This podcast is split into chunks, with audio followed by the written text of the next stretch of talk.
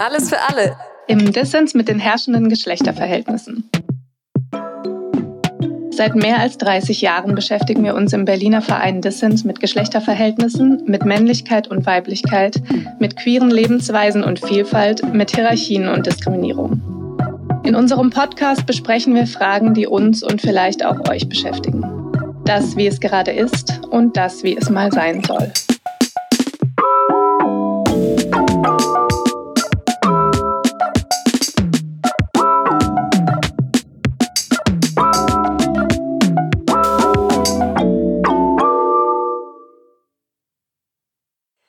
Hallo zu unserer sechsten Podcast-Folge Alles für alle im Dissens mit den herrschenden Geschlechterverhältnissen. Mein Name ist Ulla. Mein Name ist Sarah.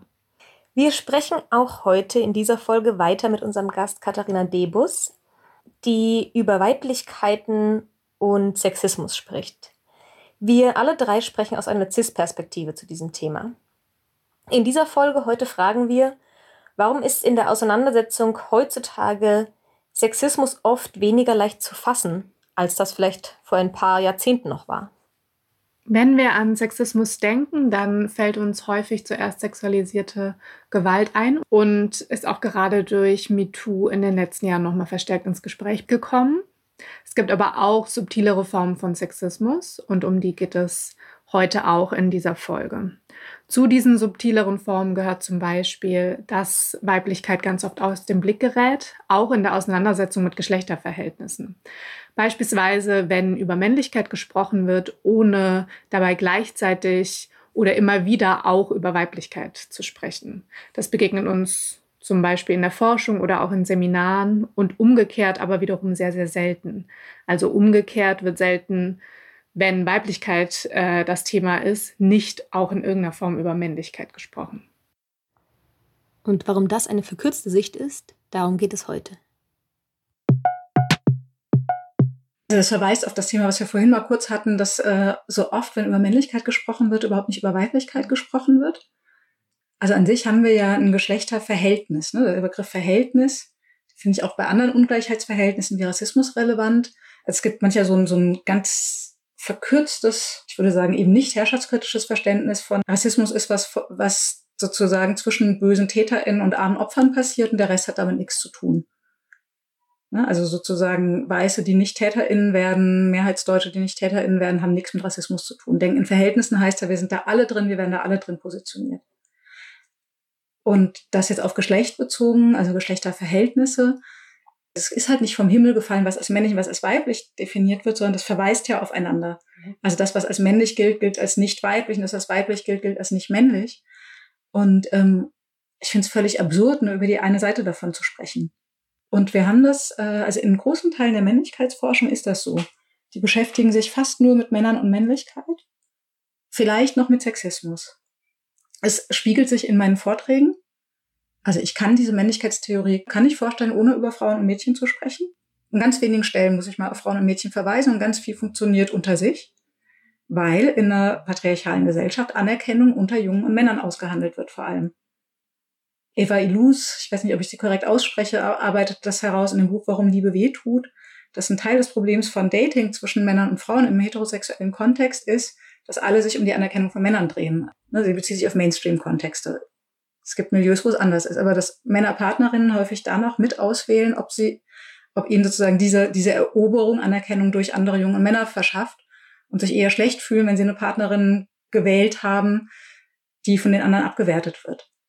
Das heißt, alle drehen sich um diese Anerkennung von Männern, deswegen kann man über Männer sprechen, ohne über Frauen und über Weiblichkeit zu sprechen.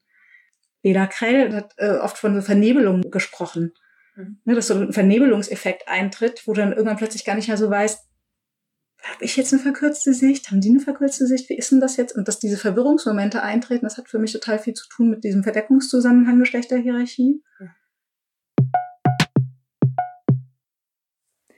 Wir haben jetzt eine weitere Perspektive auf die Frage geworfen, warum Sexismus so schwer fassbar ist. Ähm, ein Grund dafür ist, was wir auch in der letzten Folge schon hatten, das Thema Androzentrismus, also das Männliche ins Zentrum rücken, dass Weiblichkeit oft überhaupt nicht wahrgenommen oder ernst genommen wird in der Auseinandersetzung. Ähm, zu diesen Perspektiven gehört auch die Verdeckung von Ungleichheit, die immer noch da ist. auch wenn vieles erreicht wurde durch feministische Kämpfe. Und die Anforderung, tough und stark zu sein und kein Opfer der Verhältnisse. Katharina weist in diesem Zusammenhang nochmal auf Maria Bitzahns Konzept des geschlechtshierarchischen Verdeckungszusammenhangs hin, womit gemeint ist, dass Strukturen, Ungleichheitsstrukturen weiterhin auf uns wirken, sie aber nicht mehr sichtbar, wahrnehmbar oder auch besprechbar sind. Genau, dieser Blick auf Männer wird wiederum ins Zentrum gerückt und auf der anderen Seite des, die eigene Sexismuserfahrung runterspielen oder nicht ernst nehmen oder mhm.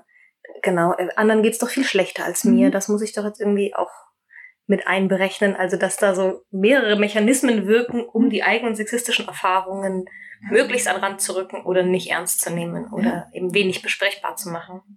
Und zusätzlich eben das, was wir am ganz Anfang schon hatten, selber auch kein Opfer zu sein und nicht verletzlich zu sein. Wo ich jetzt auch noch das Stichwort Postfeminismus im Kopf ja. habe. Habe ich noch gar nicht gesagt, das stimmt. Angela McRobbie macht diese Unterscheidung zwischen Antifeminismus und Postfeminismus. Und bei ihr ist sozusagen Antifeminismus das zurück zu alten Ordnungen. Also das, was wir durchaus in der extremen Rechten und zum Teil auch in so religiös-fundamentalistischen Kreisen oder so haben. Und Postfeminismus ist eher die Ideologie, die sagt, Gleichberechtigung ist richtig, aber wir haben sie doch schon längst erreicht. Was gleich ist bei beiden, ist, dass alle die, die feministisch sind, abgewertet werden. Zu den ganzen alten Abwertungen, also von hysterisch. Heute wird zum Teil, gibt es ein bisschen Bewusstsein, dass der Begriff hysterischen Problem ist, dann sagt man halt übertrieben oder so emotional. Männerhasserisch, sexuell frustriert, sexuell unattraktiv, anstrengend. Ne, dann noch die ganzen sowieso im Neoliberalismus gegen alle, die sich gegen Diskriminierung äußern, gerichteten Abwertungen wie zu PC, zu politisch korrekt, Gutmensch. Plus dann noch so neue, neuere Abwertungen wie nicht konkurrenzfähig, für die die Quoten einfordern. Oder gegen Männer dieser Begriff des lila Pudels. Also äh, im Sinne von von Frauen vom Feminismus dressiert. Ich habe äh, mit Mädchen nicht mehr gearbeitet seit MeToo, also beziehungsweise nur kurz, so dass ich keinen richtigen Eindruck gewinnen konnte. Es brauchte immer längere Prozesse, um so einen Eindruck zu kriegen. Ähm, was ich auffällig fand, diesen Mädchen, von denen ich vorhin erzählt habe, die ich interviewt habe. Ich habe vorhin erzählt, die haben von diesen Sexismuserfahrungen gesprochen. Das eine, was danach immer kam, ist das, was ich vorhin gesagt habe, mit der habe ich habe daraus gelernt und so. Das andere, was auch immer wie so eine Art Mantra kam in ganz verschiedenen Gruppen, die sich alle nicht kannten, an unterschiedlichen, in unterschiedlichen Städten gelebt haben. Und ich habe nichts in die Richtung vorgegeben, war immer sowas wie, aber es sind ja nicht alle Jungen so. Aber mein Freund ist nicht so. Und das macht ja aufmerksam in der Forschung, wenn sowas immer wieder passiert, in so völlig unterschiedlichen Kontexten. Meine Theoretisierung dazu wäre, also meine These, das kann man nicht, nicht verifizieren oder widerlegen, aber meine These dazu wäre, es hat was mit dem Verdacht zu tun, sobald ich mich irgendwie sexismuskritisch äußere, bin ich Männerhasserin und ich muss diesen Verdacht von mir weisen, zumindest wenn ich mich nicht in total feministischen Kreisen bewege, die anders funktionieren, weil ich sonst diese gesamte Packung Abwertungen abkriege, die ich gerade genannt habe. Postfeminismus bedeutet also, es sei bereits alles erreicht. Das verdeckt reale Ungleichheitsverhältnisse. Ich kenne das selber auch noch von früher, also das Bedürfnis, mich davon abzugrenzen und selbst nicht als Feministin wahrgenommen zu werden. Genau diese Abgrenzung oder diese Abwertung von dem Begriff Feminismus ist auch ein Grund, warum der mir heute wiederum besonders wichtig ist. Ich finde auch, dass der Begriff Feminismus heute anders verstanden wird als zu meiner Jugendzeit zumindest, dass er viel vielfältiger wahrgenommen wird, also eher von Feminismen die Rede ist, in meiner Jugendzeit wurde Feminismus einfach so prinzipiell als altbacken begriffen. Zumindest dieser, der Begriff, das Wort selbst wurde irgendwie altbacken befunden. Für mich persönlich gar nicht so sehr. Ich komme aus einem feministischen Elternhaus. Ich habe eine starke feministische Mutter, die mich erzogen hat. Für mich war Feminismus immer was sehr Positives, auf das ich mich sehr positiv bezogen habe aber für das damit verbundene Einstehen oder Aufmerksam machen auf Ungleichheiten, das war in meiner Jugend was, wofür ich total abgewertet wurde. Wo ich so diesen die Nörglerin-Stempel bekommen habe für. Für mich heißt Feminismus erstmal, ich stelle mich in eine Tradition, auch mit, einem, mit einer bestimmten Konfrontationsfreudigkeit oder Fähigkeit, weil sie einfach notwendig ist. Also nicht, weil ich Lust habe auf Streit, sondern weil sie notwendig ist gegen Diskriminierung von Frauen und Mädchen. Plus mit der Zeit wurde das weiter, dass es sich nicht nur auf Frauen und Mädchen bezieht, aber erstmal mehr einen Fokus, also einen ursprünglichen Fokus gegen eine Diskriminierung von Frauen und Mädchen mich einzusetzen. und dabei nicht die ganze Zeit zu betüdeln und zu sagen, nein, aber ich will ja, dass es dir auch gut geht und dich und Harmonie zu wahren und so, sondern schon auch mich in, in der Tradition eines bestimmten Kampfes zu stellen, der auch ein konfrontativer immer wieder sein musste und auch immer noch sein muss. Und dass diese Vermeidung des Begriffs Feminismus für mich sehr schnell so eine Schlagseite kriegt von einer Spaltung, also sich von bestimmten Frauen abzugrenzen, die als zu, äh, zu kämpferisch wahrgenommen werden und so eine Harmonisierung, Befriedung, die nicht eine Befriedung ist im Sinne von, ach, wir schaffen es wohlwollend zusammen für eine bessere Welt zu kämpfen. Gegen so eine Harmonie hätte ich nichts, sondern eine Harmonisierung, die so ne, die Kritik zum Schweigen bringt in irgendeiner mhm. Form. Katharina sagt also, dass Feminismus sich einerseits in eine kämpferische Tradition stellt, aus ihrer Sicht, und es zum anderen natürlich darum geht, ähm, gemeinsam für eine bessere Welt für alle Menschen zu streiten und sich dafür einzusetzen. Über so eine bessere Welt für alle haben wir auch in den letzten Folgen zu Männlichkeit schon gesprochen. Ich hatte gerade den Gedanken, also analog zu dem, was wir in den ersten Podcasts besprochen haben, da war ja sozusagen einerseits ist klar, das Geschlechterverhältnis in der Hierarchisierung, die es da ist, ist ein Problem und wie können wir das eigentlich ändern, war ganz viel die Frage. Und da ging es ja darum, eben, wie können sich Männlichkeiten, Männlichkeitsbilder wegentwickeln von so einem problematischen, dominanten, gewaltvollen Bild, unter anderem. Und ich würde sozusagen andersrum jetzt hier fragen, wie lässt sich Weiblichkeit aufwerten oder sich äh, Frauenbilder entwickeln, Weiblichkeitsbilder entwickeln, die positiv gewertet sind und möchte noch zwei Gedanken dazu loswerden. Einerseits, dass ich denke, ganz viel davon ist ja schon passiert. Also auch wenn diese Allzuständigkeit total problematisch ist, sind es natürlich feministische Errungenschaften, dass die sich, dass sich sozusagen Frauen viel mehr Möglichkeit haben zu wählen in unter unterschiedlichen Weiblichkeitsbildern. Und andererseits würde ich sagen, eben eine Aufwertung von dem, was im klassischen Sinne als weiblich gilt, zu machen. Und ich hatte ähm, meine brillante Freundin Johanna Montanari im Kopf, die in einem, in einem Artikel schreibt von, wir sollen als real existierende Utopie Beziehung mit Verbündeten führen und das als einen zentralen Aspekt von Leben sozusagen wahrnehmen. Und das finde ich total klug. Also so Beziehungsfokussierung nicht als was Abwertendes, sondern als einen Schritt hin zu einer utopisch besseren Gesellschaft zu werden. Sozusagen. Da würde ich mitgehen und ich würde sagen, es, glaube, also das, was sich ja vervielfältigt hat, ist, was du alles sein kannst. Was sich problematischerweise mitvervielfältigt hat, ist, hat, ist, wofür du alles abgewertet werden kannst. Und eigentlich, glaube ich, ist ein Schritt, der total dringend notwendig ist, diese Abwertungslogiken zu unterbrechen. Ich darf einfach unterschiedliche Entscheidungen treffen und solange ich damit nicht andere schädige, werde ich dafür auch nicht abgewertet. Ne? Und für mich heißt Feminismus, die Idee war nie, ich darf nur noch das Gegenteil machen oder ich darf nur noch das machen, was als männlich gilt sondern auch also in, in der äh, Pädagogik gegen Antisemitismus wird von Widerspruchstoleranz gesprochen. Und ich glaube, das ist auch für Geschlechterverhältnisse total zentral, in einen Streit gehen zu können, nicht dieses Harmonieding.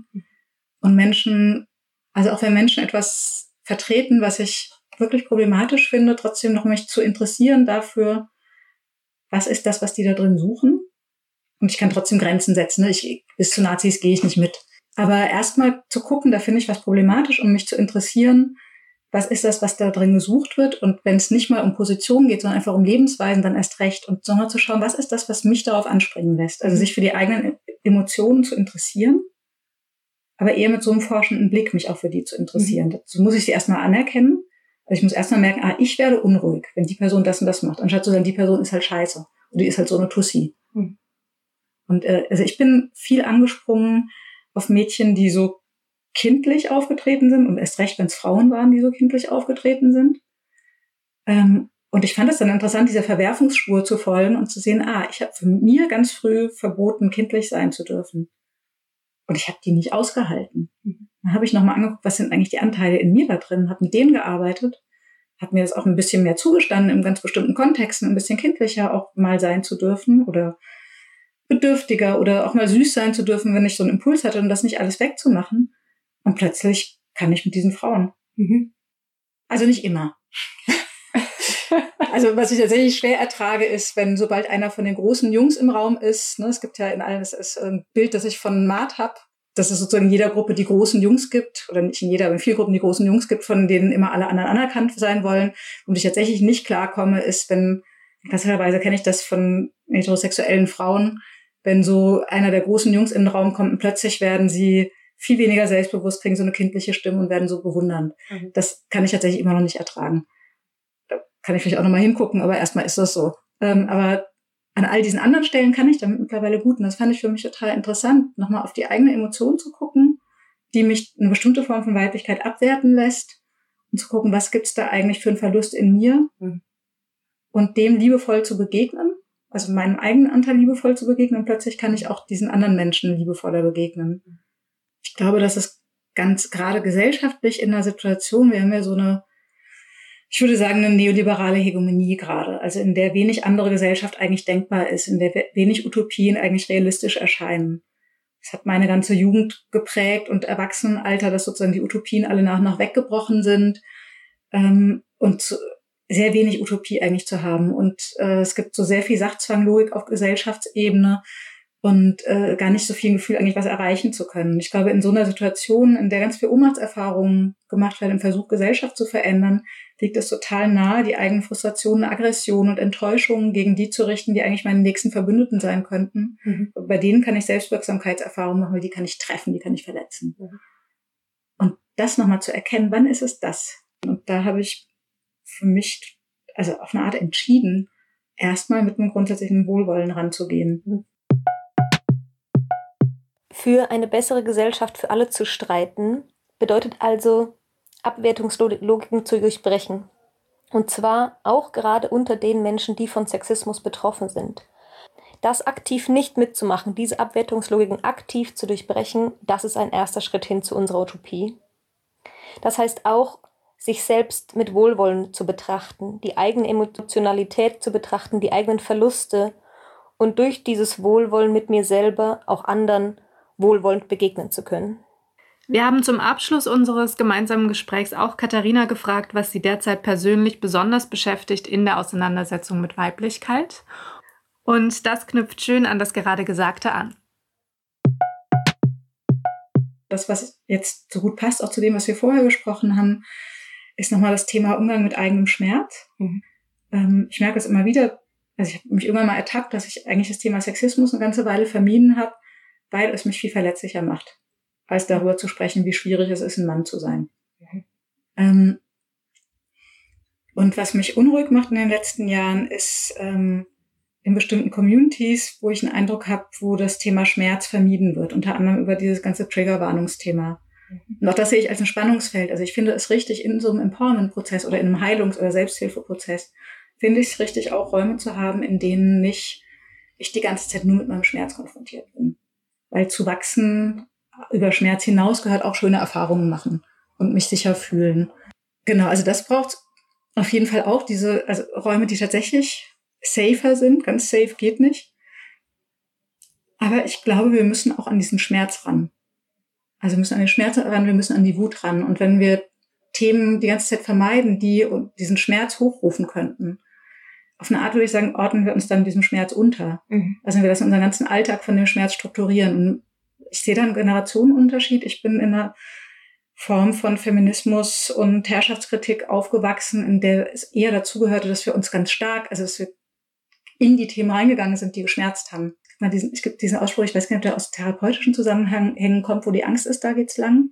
In meiner Sexismus, in meiner Sozialisation, in der Auseinandersetzung mit Sexismus haben wir unendlich viel über Sexismus gesprochen und immer wieder uns auch die schmerzhaften Geschichten erzählt. Das war hyper anstrengend. Und gleichzeitig würde ich aber sagen, dieses so viel an dem eigenen Schmerz zu arbeiten, hat mir ganz viel ermöglicht an Transformation. Und auf eine Art glaube ich, dass eine Selbstverständlichkeit von alle Räume sollen irgendwie safer Spaces sein und sollen sozusagen Trigger vermeiden. Und zwar nicht nur Traumatrigger, sondern alles, was irgendwie Schmerz aufrufen könnte dass das sich irgendwie ver vermengt mit dieser Anforderung, ich soll ja auch immer souverän sein, soll gar keinen Schmerz haben. Und Schmerz haben ist irgendwie schambesetzt.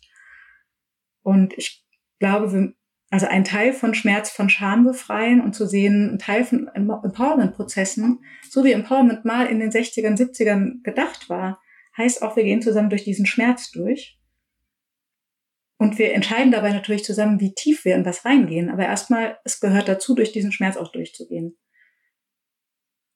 und aber auch durch die Wut. Also auch Wut finde ich einen ganz wichtigen Punkt. Und zwar nicht nur benannte Wut, sondern auch eine manchmal in der Stimme ausgedrückte Wut, verdammt. Mhm. Ne? So, also ne, auch an, an diese Wut nochmal ranzukommen, aber auch an Traurigkeit ranzukommen und das nicht alles als was zu sehen, das ist bedrohlich und das ist vielleicht Versagen und deswegen muss ich es abwehren, wenn mir das passiert und dann vielleicht wütend werden auf andere, die das bei mir ausgelöst haben, dass irgendeine Emotion hochkam, sondern eher diese, ist diese Idee der abgeklärten, coolen Distanziertheit, die so eine total androzentrische Idee ist und auch ansonsten in vielfacher Hinsicht privilegiert ich finde wirklich, also auch an diese Emotionen ranzukommen und uns damit transformative Lernprozesse zu ermöglichen, aus meiner Sicht steckt da total viel Kraft drin. Also es wird ganz viel Kraft freigesetzt, wenn wir auch an den Schmerz rangehen. Mhm. Und dafür braucht es aus meiner Sicht kollektive Räume. Alleine geht das sehr begrenzt, sondern es braucht kollektive Räume, in denen wir uns damit beschäftigen.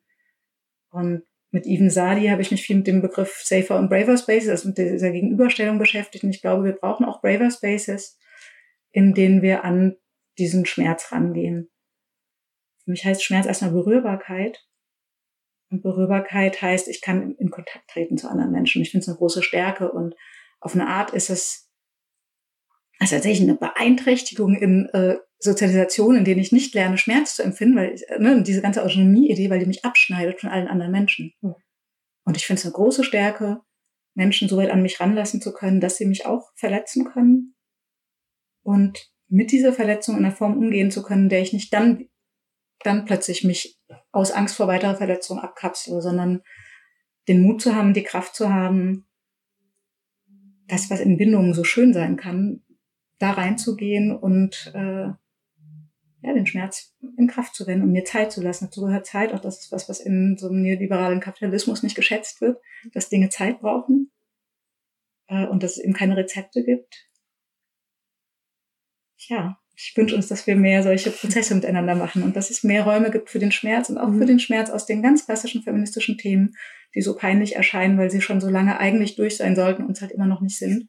Weil auch Kultur ist langsam und verändert sich nur langsam und wir auch. Mhm. Uns das zuzugestehen, damit Wohlwollen mit uns und anderen umzugehen.